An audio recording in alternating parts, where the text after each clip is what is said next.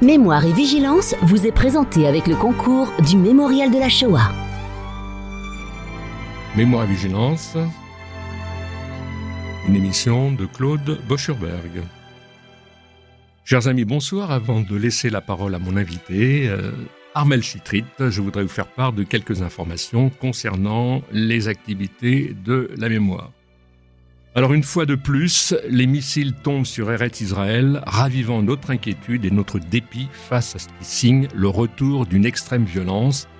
La haine anti-juive, anti-sioniste, anti-israélienne, pleine de son ivresse incoercible, n'empêchera nullement l'éternité de l'être juif. C'est ainsi. Nos pensées accompagnent Am Israël dans son épreuve en ce haut lieu de la promesse divine, où ont trouvé refuge, ne l'oublions jamais, celles et ceux parmi les rescapés de la plus grande tuerie de l'histoire, qui en subissent toujours les affres dans leur esprit, leur cœur et leur corps. Alors à l'occasion du 80e anniversaire de la rafle du billet vert, au cours de laquelle plus de 3700 juifs furent pris au piège de la police parisienne avant d'être internés dans les camps du Loiret, puis déportés à Auschwitz, un hommage sera rendu sous l'égide de la mairie de Paris, du Mémorial de la Shoah et des fils et filles des déportés juifs de France, le vendredi 14 mai à 9h45 au gymnase Japy dans le 11e, avec vernissage de l'exposition La rafle du billet vert et à 11h à la gare d'Austerlitz avec recueillement et dépôt de gerbes. Sous l'égide de l'association Les familles et amis des déportés du convoi 73 se tiendra une cérémonie le 15 mai, samedi 15 mai à 11h, devant le wagon témoin de la Cité de la Muette à Drancy, en hommage aux 878 hommes partis pour les pays baltes le 15 mai 1944, dont il reste aujourd'hui un ultime survivant, notre ami Henri Zeidenberger. Alors cette cérémonie est prévue avec des allocutions, un dépôt de germes et Kaddish par les hommes qui seront présents. Voilà, je reviens à mon invité, euh, Armel Chitrit, je le disais, je suis heureux et honoré de la recevoir. Il faut savoir que Armel est une poète et dramaturge, spécialiste de littérature, elle est docteur en histoire et sémiologie du texte et de l'image pour une thèse qu'elle a soutenue avec Julia Kristeva et qui est devenue son premier essai, Robert Desnos, le poème Entre-temps, co-publié aux presses universitaires de Lyon et chez XYZ dans la collection Théorie et sciences humaines à Montréal, où elle a longuement vécu. Armel Chitrit fait montre d'une activité artistique polymorphe. On ne saurait faire le tour de sa palette créative. Elle anime des ateliers, enseigne au niveau supérieur en communication, en lettres et en art du spectacle. Alors dans cette émission Mémoire et Vigilance, il me semble que la venue d'Armel, Citrite, est importante lorsque l'on sait que le poème peut être un vecteur de la transmission de la mémoire. Le poème éveille l'esprit, l'imaginaire, mais traversant le corps par un souffle indicible, il nous fait, comme le dirait Lévinas, voler au-delà de l'être, tout en nous reliant à notre passé. Le poème, comme le dit Benjamin Fondane, est un acte. Gris, prière, chant, magie, point d'interrogation, peu importe, c'est un acte secrété par l'homme au même titre que sa sueur ou ses larmes. Or, tout acte se répercute dans le monde, l'augmentant de par sa seule présence, même l'acte le plus anodin, même la sécrétion d'une larme. Alors, Armel, est-ce que tu es d'accord avec ce que prône Benjamin Fondane, que tu connais bien par ailleurs? C'est mon amour, Benjamin Fondane. Et hum, merci beaucoup de m'accueillir dans cette émission. Je suis très, très honorée de pouvoir euh, apporter ma voix, mais tu as déjà dit énormément de choses. Euh, il me reste plus qu'à dire un poème de Fondane, en fait. Alors, on va dire un poème de Fondane, mais si tu veux, euh, est-ce que le les, poèmes que tu, que tu interprètes si bien, est-ce que, et c'est ça qui est important, me semble-t-il, dans, dans, dans ce que tu fais, c'est que visiblement, ça, s'inscrit dans ce qu'on appelle une trajectoire sensorielle, c'est-à-dire qu'il y a une implication de tout l'être. Et c'est, ça, je dirais, ta recherche. C'est très important d'en parler parce qu'en fait, euh, j'ai fait effectivement des, longues études universitaires et, je suis une chercheuse. ce qui m'est arrivé le jour de ma soutenance, c'est une anecdote qui, qui, en dit long. J'ai perdu la page 8 au moment de, de ma petite conférence, là, du préambule, et je devais passer à la page 9. Puisqu'on me disait, ben, si vous avez perdu la page 8, c'est non à la page 9. Donc je suis passée à la page 2, 9 et sur le haut de la page 9, il y avait les camps de la mort. Et quelque chose s'est produit en moi. Je me suis dit, euh, déjà, j'en revenais pas d'être. Euh, mais j'avais sorti le texte en double, donc les deux pages 8 étaient collées ensemble dans une autre liasse. Et de tomber sur les camps de la mort, euh, ça m'a sidéré en me disant, mais de quel droit, en fait Je suis en train de faire des recherches sur quoi, là? Parce qu'évidemment, le pauvre Desnos avait terminé ses jours à Thérésine euh, un mois après la libération. Et, tout à coup, je, plongeais dans cette expérience indicible qui m'a fait choisir euh, des recherches postdoctorales sur poésie et témoignage. Et tant et si bien que je me suis retrouvée en me disant mais comment, comment on va faire là? Les, témoins vont disparaître et, la poésie, qu'est-ce que c'est en fait? La poésie, c'est une, euh, une situation d'énonciation qui, qui, qui ancre un sujet à un moment donné, euh, il y a un siècle, il y a deux siècles, il y a plusieurs siècles. Et ce sujet-là, euh, il a une capacité d'être, de, de, nous réancrer dans notre propre subjectivité. Et l'instant n'a plus la même qualité. On n'est plus dans un temps qui passe.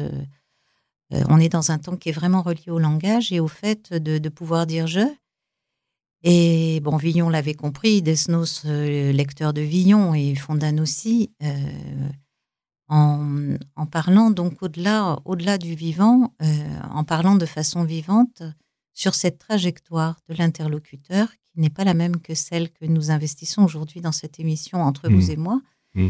pour, pour savoir que je vous dis quelque chose en, admettant aussi aux auditeurs qu'ils puissent entendre mon message et, et puis le réinterpréter on est dans une trajectoire qui est beaucoup plus euh, celle de l'indicible, où, on articule des choses, mais on ne sait pas ce qui va être euh, entendu et, retenu. Bon, vous me direz, c'est un peu toujours comme ça, mais avec la poésie, on est dans une situation extrême où c'est une bouteille à la mer.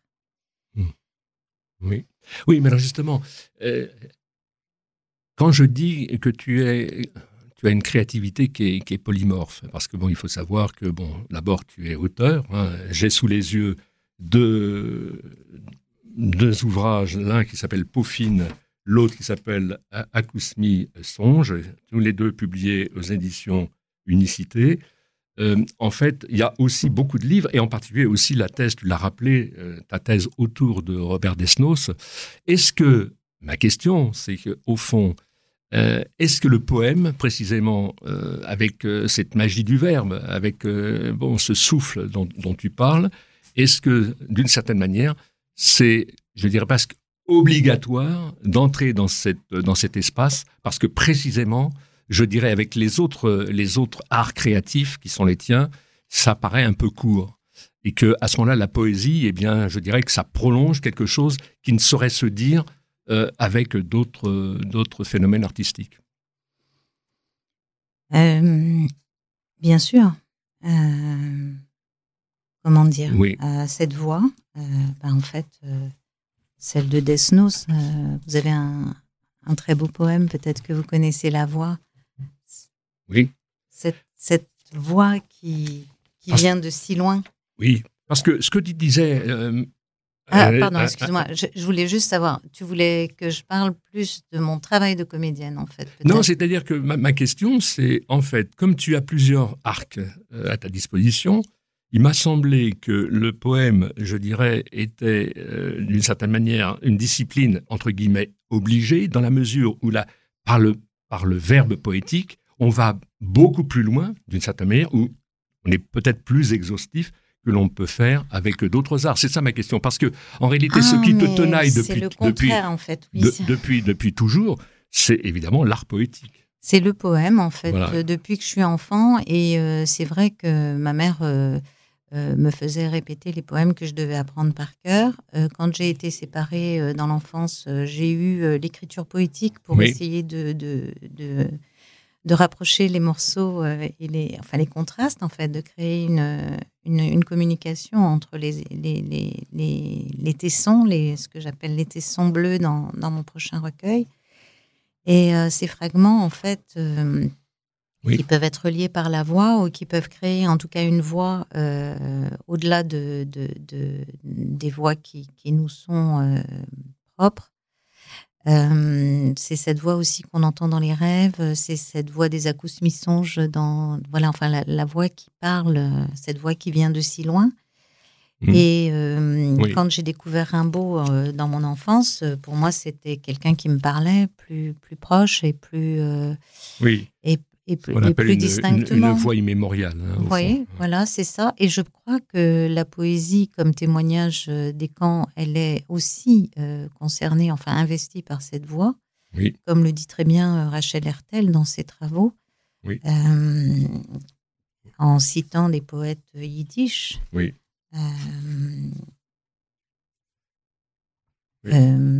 la poésie s'est rendue capable contre toute attente pendant et après de faire de nous des témoins.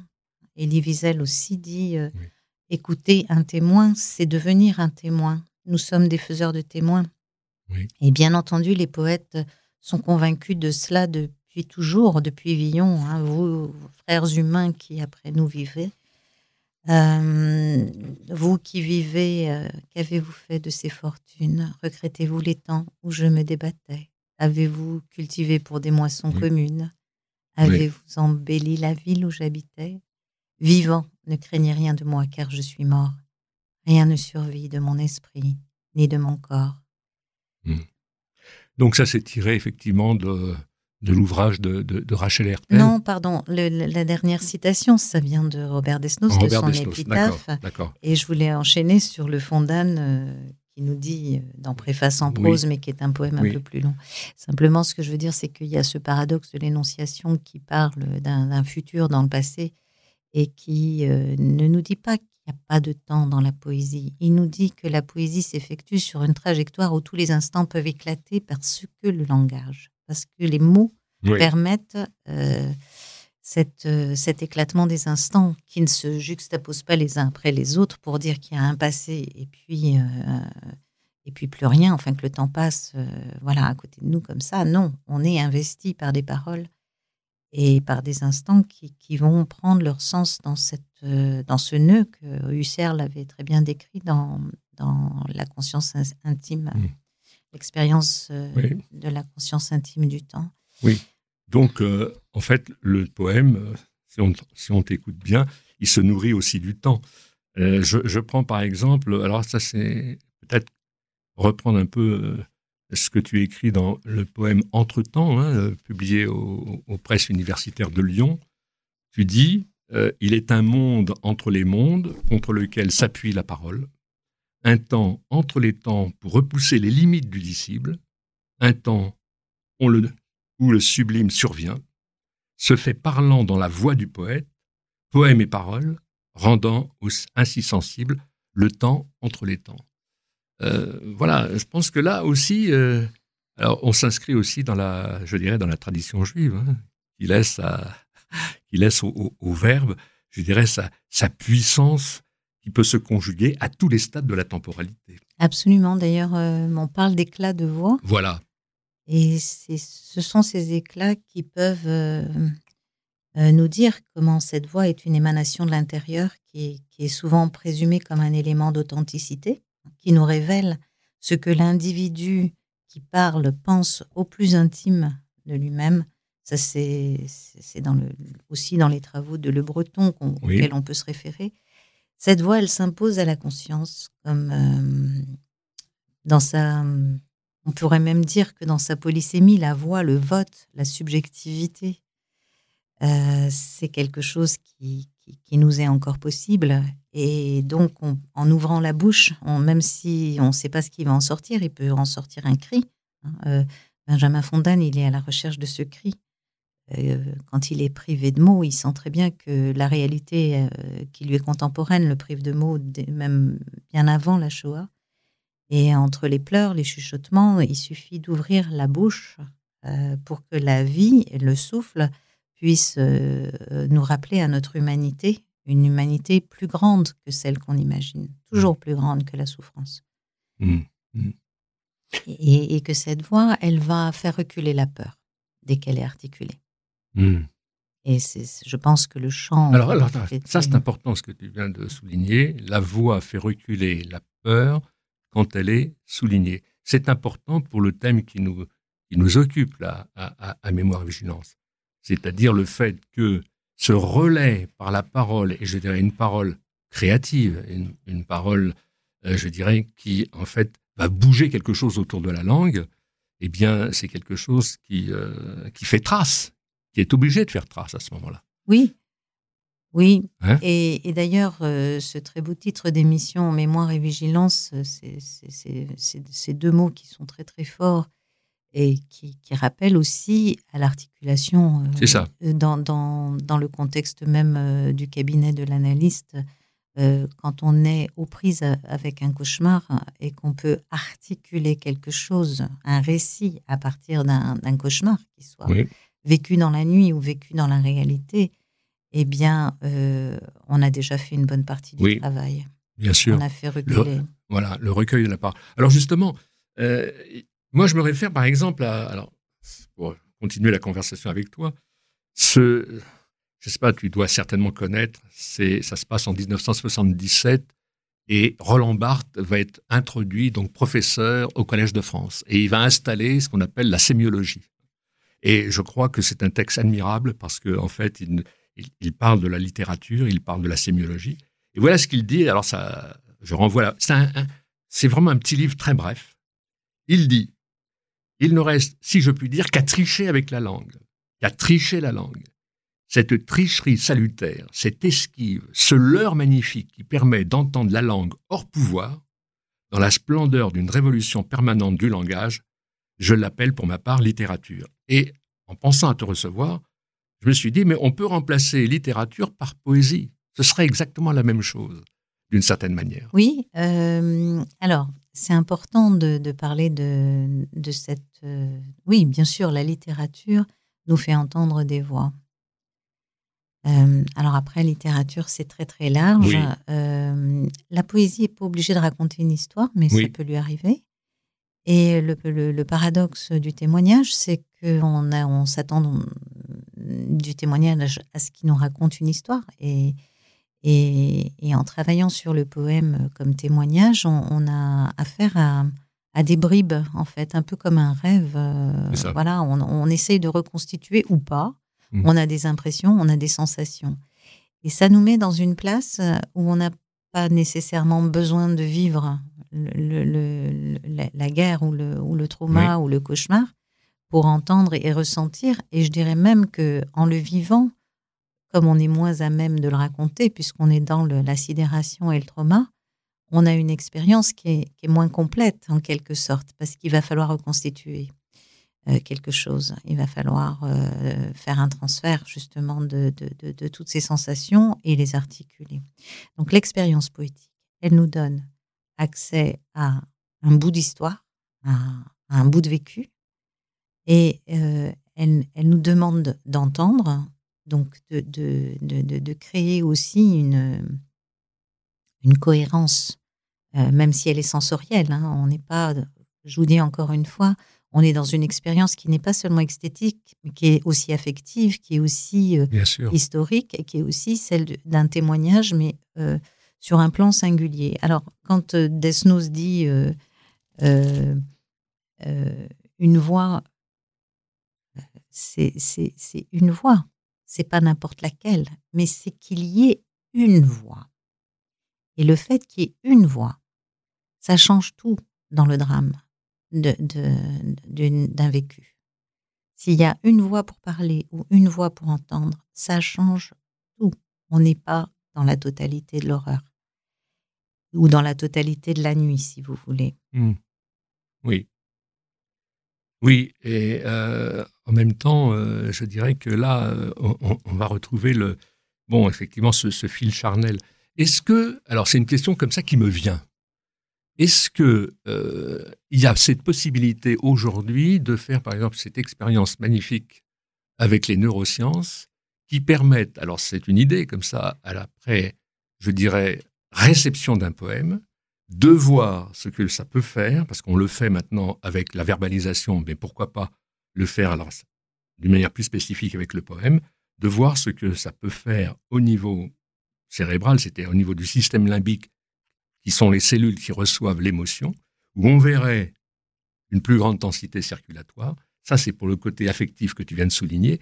Mais en même temps, puisque c'est le poids des mots, le poids des mots, il véhicule quand même un sens. Donc, ça fait aussi appel, d'une certaine manière, à ce que, en fait, on, dit en, dans la tradition juive, le din. Donc, avec le poème, on aurait le recède, c'est-à-dire l'affectivité, et puis le din, c'est-à-dire ça fait une unité.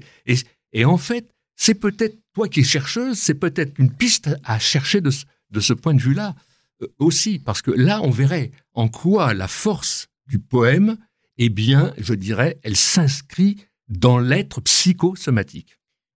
Ah oui, mais... Est-ce que tu es d'accord? Ah oui, je suis tout à fait d'accord. En fait, si on fait du poème un art vivant au théâtre, ou au concert, ou en lecture, la voix qui le porte, elle atteint la qualité euh, d'un témoignage, d'une présence. Oui.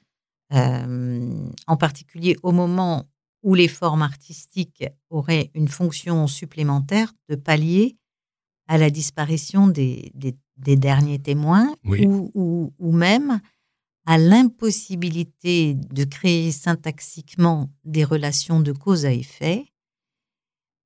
Euh, et comme dans les films muets, d'ailleurs, Fondan aimait beaucoup le cinéma muet, et, et dans ces montages où il nous reste à, recréer l'histoire derrière. En fait, ça, ça, donne une mission à celui qui écoute ou à celui qui regarde, la possibilité de créer lui-même aussi, de réinvestir ses tessons, ses, bribes, euh, pour, euh, pour en faire des, des cailloux et, faire chanter les choses euh, autrement.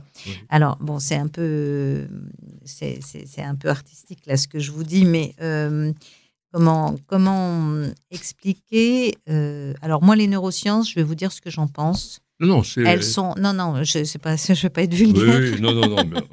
c'est simplement que on a encore beaucoup à faire avant de devenir complètement des robots. et, je doute ah de leur euh, de leur orientation. je, te, rejoins complètement.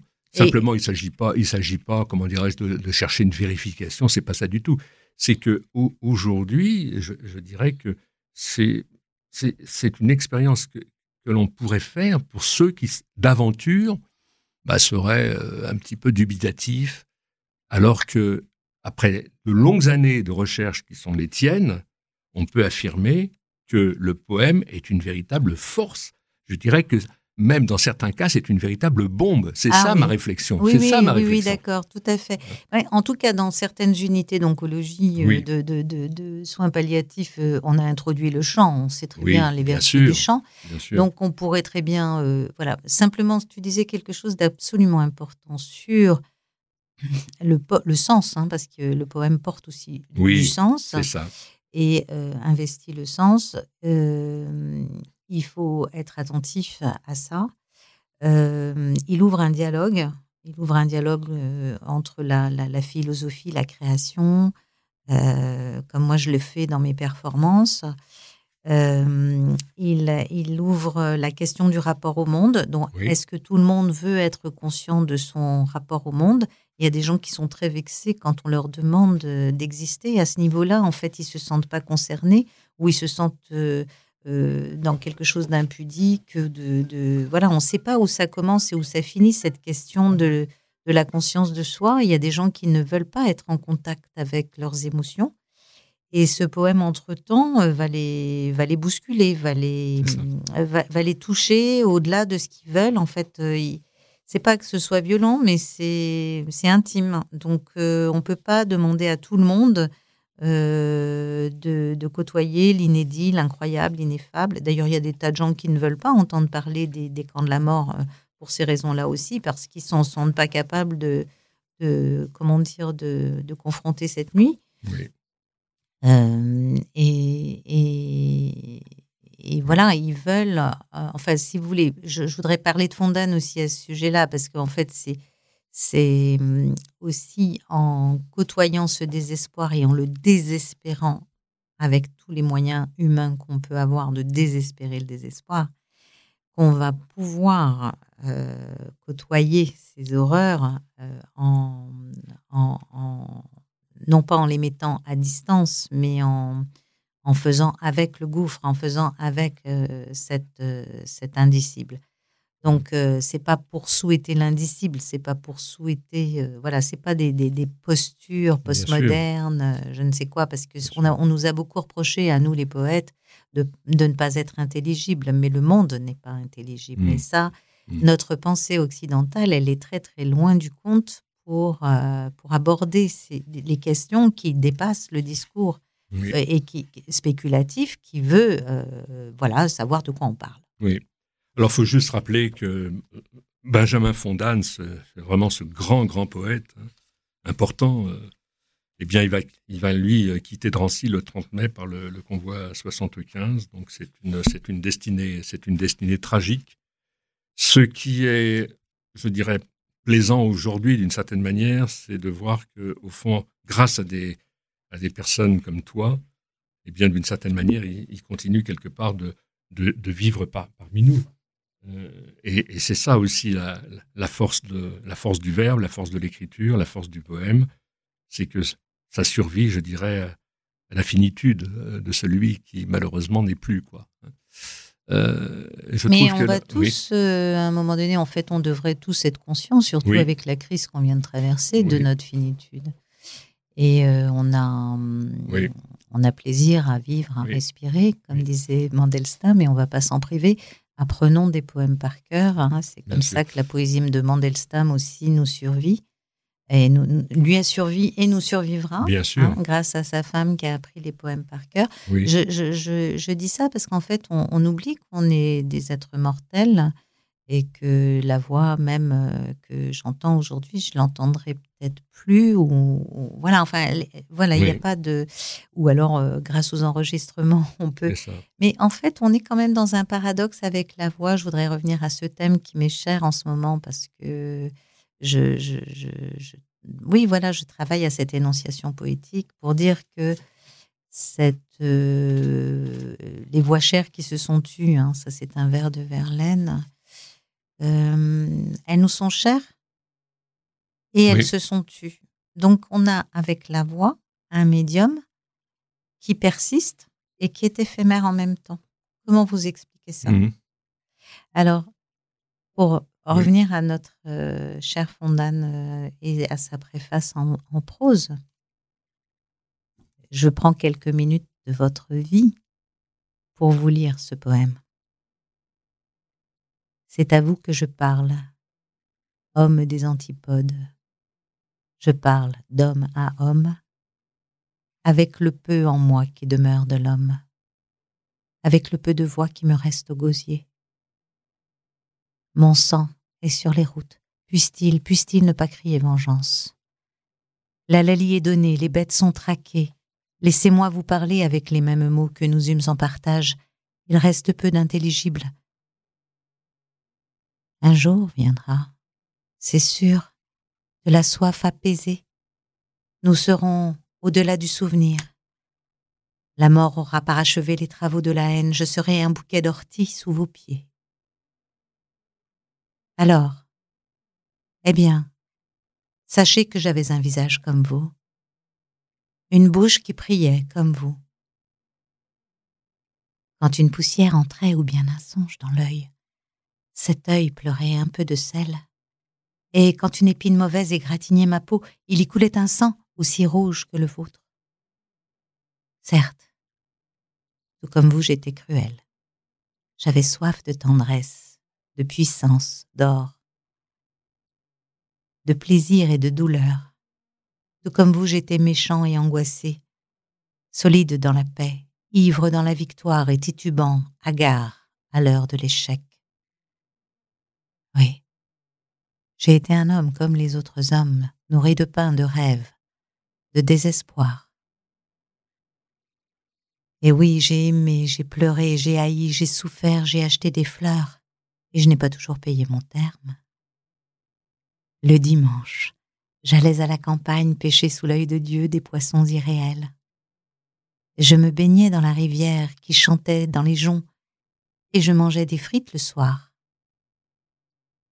Après, après, je rentrais me coucher, fatigué, le cœur las et plein de solitude, plein de pitié pour moi, plein de pitié pour l'homme, cherchant, cherchant en vain sur un ventre de femme cette paix impossible que nous avions perdue naguère dans un grand verger où fleurissait au centre l'arbre de la vie. Hmm. J'ai lu, comme vous, tous les journaux, tous les bouquins, et je n'ai rien compris au monde, et je n'ai rien compris à l'homme, bien qu'il me soit souvent arrivé d'affirmer le contraire. Et quand la mort, la mort est venue, peut-être ai-je prétendu savoir ce qu'elle était, mais vrai, je peux vous le dire à cette heure, elle est entrée tout en mes yeux étonnés, étonnés de si peu comprendre. Avez-vous mieux compris que moi? Et pourtant, non, je n'étais pas un homme comme vous. Vous n'êtes pas né sur les routes. Personne n'a jeté à l'égout vos petits comme des chats encore sans yeux. Vous n'avez pas erré de cité en cité traqués par les polices. Vous n'avez pas connu les désastres à l'aube, les wagons de bestiaux et le sanglot amer de l'humiliation. Accusé d'un délit que vous n'avez pas fait d'un meurtre dont il manque encore le cadavre changeant de nom et de visage pour ne pas emporter un nom qu'on a hué, un visage qui avait servi à tout le monde de crachoir. Un jour, un jour viendra sans doute quand le poème lu se trouvera devant vos yeux. Il ne demande rien. Oubliez-le. Oubliez-le, ce n'est qu'un cri qu'on ne peut pas mettre dans un poème parfait. Avais-je donc le temps de le finir? Mais quand vous foulerez ce bouquet d'orties qui avait été moi dans un autre siècle, en une histoire qui vous sera périmée, souvenez-vous seulement que j'étais innocent, et que tout comme vous, mortel de ce jour-là, j'avais eu, moi aussi, un visage marqué par la colère, par la pitié et la joie. Un visage d'homme, tout simplement. difficile de, de reprendre le dialogue après ça. Faut se, faut se donner du, faut se donner un peu de, de silence pour laisser déposer les choses, c'est sûr. Bien sûr. C'est pas mémoire et silence, mais c'est mémoire et vigilance. bien sûr. Non, mais c'est bon. Et en plus, euh, je dirais que euh, bon, il y a le poème et puis il y a celui qui le sert ou celle qui le sert. Donc euh, là, bon on se rend compte, euh, quand on dit qu'on est habité par le langage, que nous sommes des êtres de langage, j'ai envie de dire en t'écoutant qu'on peut être aussi un, être euh, habité par la, poésie, euh, traversé par la poésie, un être. Et, ça me fait penser, alors tout à l'heure tu citais, tu citais Rachel Hertel, moi j'ai trouvé dans, cette, dans ces entretiens avec Stéphane Bousse et Mémoire du Yiddish, transmettre une langue assassinée, elle, elle dit, on lui parle de la peau, P-E-A-U. Et elle dit oui, la peau. C'est ce que j'ai compris quand plus tard, une fois adulte, j'ai été amené, à lire le livre du psychanalyste Didier Anzieux, Le Moi Peau. Et elle ajoute, ce livre m'a énormément apporté, notamment l'idée que la peau était non pas ce qui nous isolait, mais ce qui nous reliait au monde, qu'elle était la surface la plus grande qui nous unissait au monde. J'ai compris que nous étions en contact étroit avec le monde par la peau, et que ce que j'ai appris, tout ce que j'ai senti, tout ce que j'ai vécu m'est arrivé, en quelque sorte, par cette espèce d'immersion de la peau dans le monde. Mais si on, revient à toi et qu'on dit moi, peau, trait d'union, poésie, on est exactement, je dirais, dans cette perméabilité avec le monde de l'intériorité et de l'extériorité. Absolument, mais c'est drôle parce que je ne voudrais pas dévoiler le, le titre de mon prochain essai, mais oui. Et je pense que je j'en ai même pas parlé, mais bon, c'est tentant là, parce que, bon. Euh, oui. Dans la peau du poème, en fait. Dans la peau du poème. Dans la peau du poème. Eh oui, dans la peau du poème. J'avais besoin de décrire justement ce passage de la théorie à la création. C'est ça, c'est ça. Euh, euh, en, en, montrant comment, à un moment donné, on, on, assume, on prend à son compte le poème qui a été écrit par quelqu'un d'autre euh, et on, essaye de le dire euh, comme s'il n'avait pas encore été écrit, en fait. On, on, on essaye de le sentir surgir, en fait, comme on travaille quand on travaille comme comédien, euh, à, s'étonner. Parce, et, comme poète, hein, euh, Mandelstam dit que la première tâche, la première. Euh, euh il dit pas fonction, la, première aptitude du poète, c'est de s'étonner. Et je pense que, en fait, la, la poésie, c'est pas quelque chose de, de, séparé du reste du langage. On ne sait pas d'ailleurs ce que c'est que la poésie. C'est pour mmh. ça que ça embête tout le monde. Mais ou, que personne ne veut s'en occuper, c'est qu'on ne sait pas exactement à quoi ça tient. Mais ça tient beaucoup à cet étonnement. On ne sait pas ce qui fait poème. Mmh. Ce qui fait poème, c'est qu'à un moment donné, on, arrive à s'extraire du quotidien, pour, euh, du, brouhaha, pour, euh, pour euh, recomposer quelque chose de libre. Mmh. Et mmh. c'est cette liberté-là, en fait, qu'on nous envie. Hein, parce qu'attention, hein, on, on, mange de la vache enragée, mais on nous envie, hein, on nous jalouse. Et mm. on nous persécute hein, quand même, euh, mm. pas seulement comme juif, mais aussi comme poète. Et alors, quand vous êtes mm. poète juif et, en plus une femme, je, je, vous, vous raconte pas tout ce que j'ai euh, euh, pu ressentir, même à mon échelle. De, voilà. Mais c'est c'est pas méchant. C'est ce que je veux dire, c'est que c'est juste Staline enviait à Mandelstam ses capacités, parce qu'évidemment, il aurait bien voulu aussi être poète. Alors Mandelstam, si tu si tu es si tu étais d'accord, je te ferai revenir parce qu'en en fait, c'est tout un monde à lui tout seul ah oui. qui mérite, je dirais, de ne pas être contourné en quelques phrases mais qui mérite vraiment un, un approfondissement. Euh, enfin, il mérite une émission euh, et même plusieurs parce que en fait, c'est, on peut dire des poèmes chocs. Hein. Euh, en dehors de, oui, mais en, même temps, parce que je, je, voudrais pas dire que c'est pas la même chose pour Fondan ou pour oui, oui, on est bien d'accord. Hein, oui, tout à c'est vrai que Mandelstam, on, on, on peut pas l'évoquer. C'est une musique. Voilà, voilà, on peut pas l'évoquer en, en quelques secondes. Euh, c'est, un peu dommage. Alors, alors, évidemment, tu as parlé, on a parlé de Fondan, on a parlé, on a évoqué aussi Rachel Hertel. Il y a aussi quelqu'un qui est vraiment alors, euh, très, très précieux, c'est Edmond Jabès. Hein. Edmond Jabès, et je me souviens, et c'est là qu'on s'est connus il y a quelques années, maintenant je crois que ça remonte à, oh là, en 2011, non, c'est ça Cerisy-la Salle Alors, 2011, c'est l'année des actes, de la, voilà. les actes ah, oui, de alors, Donc, c'était bien avant. C'était en 2003. Et alors, tu avais préparé ce, colloque magnifique autour de la main. Oui, hein c'est vrai. La main, bon, c'est euh, avec euh, plusieurs intervenants. C'était, c'est vraiment quelque chose qui est, qui est, resté, je veux dire, dans les annales de Cerisy. Et je reprends euh, ce que dit Jabès à propos de la main. Et ça va te plaire, ça, tu le sais. Il dit la main s'ouvre au vocable, s'ouvre à la distance. Et puis j'ai piqué ça dans un ouvrage de Marc-Alain Waknin, où il reprend la formule de, Jabès Puisse cette main, où l'esprit s'est blotti, être plein de semences. Mais on a envie de dire, au-delà de la main, la main, c'est la métaphore de tout l'être. Puisse cet être, où l'esprit s'est blotti, être plein de semences. Ça te caractérise, ça? Oui, plus, euh, oui, puis, puis cette main où l'esprit s'est blotti, être pleine de semences. En fait, on est, on est en pleine poésie, mais on est effectivement dans l'idée que le témoignage, c'est, ce sont des, des, semences qui vont germer euh, ailleurs. Et c'est ce que dit aussi Derrida en parlant de l'étymologie de. Il a fait une conférence là-dessus sur l'étymologie du mot témoin. Oui. Euh, oui. Et euh, effectivement, en fait, moi, cette main, elle m'a été inspirée par, euh, par la diversité des euh, auxquels le poème s'ouvre pour pouvoir vérifier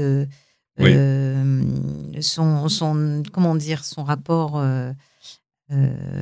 voilà, enfin, aux autres arts, aux autres langues, voilà. Et la main, c'est Bachelard qui dit ça en fait. C'est la main, elle est découpée comme telle parce que la mort travaille. Mm. Et je dis ça d'ailleurs dans un de mes poèmes, la mort et, travaille. Et Fondan avait un rapport très étroit avec Bachelard, il allait l'écouter. Ah oui, ah oui, ça c'est bah encore une autre anecdote. oui, Mais euh, en fait, cette main de l'artiste, la, de, euh, qui est aussi la main de la langue des signes, euh, par laquelle je suis passée pour faire chorégraphier des poèmes et, et montrer toute cette articulation de l'indicible euh, à travers l'expérimentation du, passage d'une langue à l'autre. Hein, euh, et, bien, euh, dans, dans, dans, Edmond Jabès, il y a ce très très beau poème que, que vous connaissez sans doute, toujours cette image de la main Oui. et du front. Alors, évidemment, euh, Edmond Jabès. Voilà, Edmond Jabès, évidemment, c'est en particulier le livre des questions, mais pas que. hein, Il y, a, il y a une somme. Mais euh, moi, je prends la moitié du livre, voilà, hein, parce que Jabès, on peut l'ouvrir à n'importe quelle page. En fait, c'est, ce sont que des pépites, des pépites, des pépites poétiques. Et il dit, parce qu'il invente des personnages, un peu à la façon des rabbins du Talmud. euh, Bon, Alors oui, lui, Hein? pour les voix, il est très, euh, il est très théâtral dans sa poésie. En fait, il Oui. donne la parole à, à, à- à plein de voix différentes. Oui. Et c'est une façon, euh, c'est plus que rhétorique, c'est beaucoup plus profond. En fait, il, il, il- il anime cette pluralité euh, des, Oui. des voix oui, à l'intérieur de la question. Et si c'est dans cette philosophie du questionnement aussi que se placent les poètes. Donc, oui, quand je vous parlais d'étonnement, euh, qui va permettre euh, de, à cette parole qui est diffractée, en fait, hein, que la vérité ne soit pas une, mais puisse être entretenue par des questions de plusieurs. Et c'est très important. vrai cette remarque sur le, cette voix théâtrale, et ça me fait penser, euh, je dirais, à, cette notion où quand euh, euh, les Bnei Israël, pardon, se trouvent au pied du mont Sinaï, et où on dit ils virent des voix, ils virent des voix. C'est-à-dire qu'on quitte la sphère de la voix elle-même pour en fait apercevoir, en, faire une vision. Mais si tu permets, alors à, la moitié de cet ouvrage-là, le livre des questions, il dit, donc ça ouvre un chapitre qui s'appelle La part du bien, et il dit Tu es riche, la parole t'est donnée, et en fait, c'est- déclaré par Reb Elaïm. Mais on, a, envie de, de- de jouer avec ça et de dire Oui, tu es riche. Alors, on va remplacer la parole par la, par la poésie. Tu es riche, la poésie t'est donnée. Si je remplace la parole par la poésie, tu es obligé d'être d'accord avec ça. C'est une vraie richesse. Absolument. Et c'est tellement une richesse que je ne sais pas si vous avez entendu les nouvelles dans les dernières 24 heures, mais le cours de la bourse, euh, les verres euh, valent très cher. hein. En Chine, euh, Oui. actuellement, il y a un, PDG d'une grande société d'informatique, là je ne suis pas très douée pour les noms chinois, mais qui a publié un poème sur Facebook et qui s'est fait euh, dont, euh, dont il s'est fait reprocher l'insolence. hein. De toute façon, c'est pas très difficile d'être insolent quand Ouais. on est face à une dictature. Et euh, Ouais. simplement, il fallait quand même le faire pour reprocher à quelqu'un de citer des vers du XIe siècle. Alors bon, la, la- la traduction que j'ai réussi à récupérer est très approximative, mais il s'agit de la fumée du bambou et de la soie fait fondre la fondation illusoire de l'empire. Eh bien, la, la fumée du bambou et de la soie fait fondre la fondation illusoire de l'empire. C'est ce qui a fait crouler les actions en bourse. Alors, affaire à suivre. hein, affaire à Affaire suivre. à suivre. D'où l'importance de la poésie, encore une fois. Et il nous reste peu de temps. Alors, il faut quand même rappeler que euh, bientôt, euh, il, faut, il faut euh, dire que va se, donc, se tenir le Festival des Voix Vives. C'est du 23 au 31 juillet. Et bien sûr, tu es invité et tu y participes.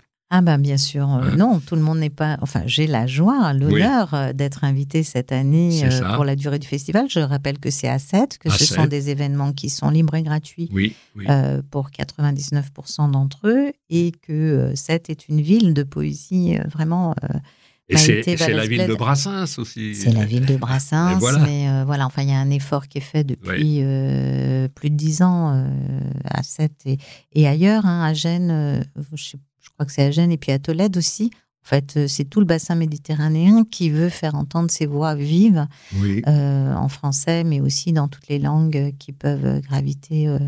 oui. dans Et ces euh, il y, a, il y a aussi une autre, une autre actualité pour toi, hein, euh, en, en dehors de ça? Alors oui, j'ai appris qu'en fait, on allait avoir un marché du livre dans le Très bien. 5e arrondissement. Dans le cinquième.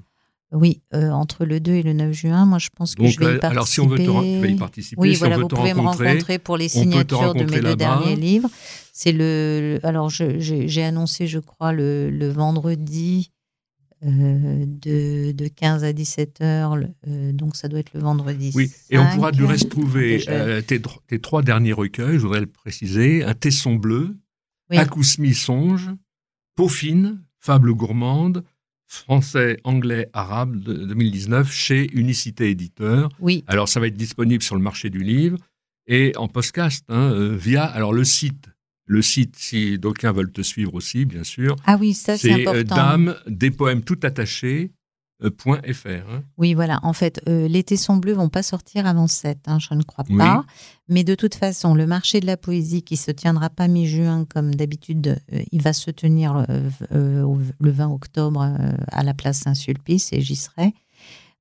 pour ce qui est du marché, du petit marché qui est organisé dans le 5e par des libraires, c'est le, le, vendredi, le dimanche et le lundi de, de 15 à 17 heures euh, c'est donc c'est des dates entre le, le, 2 et le 9 juin, donc c'est ce week-end-là. Je crois que c'est 5, 8, 9, je ne sais plus. Enfin, euh, voyons. Oui. Euh, J'ai pas mon calendrier sous les yeux, mais voilà, c'est dans ce week-end-là. Bon. Euh, je crois que c'est le 8 la dernière journée. Bref, c'est le, le, vendredi, le dimanche et le lundi, de 15 à 17 h mairie du 5e. Oui.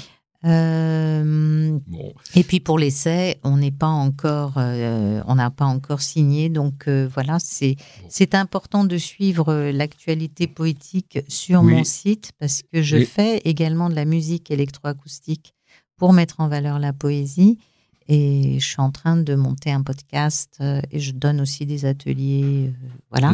donc. ça c'est www dame des poèmes, au singulier.fr. Voilà. Et puis, et puis, il faudra revenir hein, dans cette émission. Euh, je serais très curieux de, de t'interroger sur euh, ce, ce, que tu appelles l'écriture unifiante de, de, la diaspora toi qui es euh, donc euh, originaire de Tlemcen dans la famille. Hein, euh. ah oui, mais je suis obligé, je suis obligé de vous faire le, poème de Tlemcen si on a encore. Alors, il nous reste très peu de temps. Parce que j'ai pas donné mes poèmes. C'est vrai que ce serait dommage. Donc quelques quelques versets, disons. alors oui, Tlemcen où je pensais ne jamais pouvoir aller, donc j'ai pu. Oui. voilà, ben, Tlemcen. C'est comme ça que j'entendais ma mère dire Tlemcen transparence fraîche d'une pierre dont le calcaire a pris les teintes roses de nos mains. Oui. Merci Armel Chitrit. Euh, il faut me faire une promesse, c'est de revenir dans cette émission nous parler de poésie, la poésie si importante, si essentielle, immémoriale, comme, comme on a pu le dire dans cette émission. Et puis euh, te souhaiter plein de bonnes choses pour, euh, pour l'été, puisque en fait ça va être un été je dirais, très porteur, très créatif, encore une fois. Euh, euh, oui, et puis, comme je suis en dialogue le 24 mai, c'est-à-dire le lendemain de la Pentecôte, j'offre un, atelier de d'haïku par euh, conférence téléphonique, donc tout le monde peut s'inscrire en passant par mon site. Et ben voilà. Voilà, donc c'est libre pour l'instant. Merci Armel. Et je vous remercie infiniment, et, Claude. Chers amis, à mercredi prochain. Mémoire et vigilance vous a été présenté avec le concours du Mémorial de la Shoah.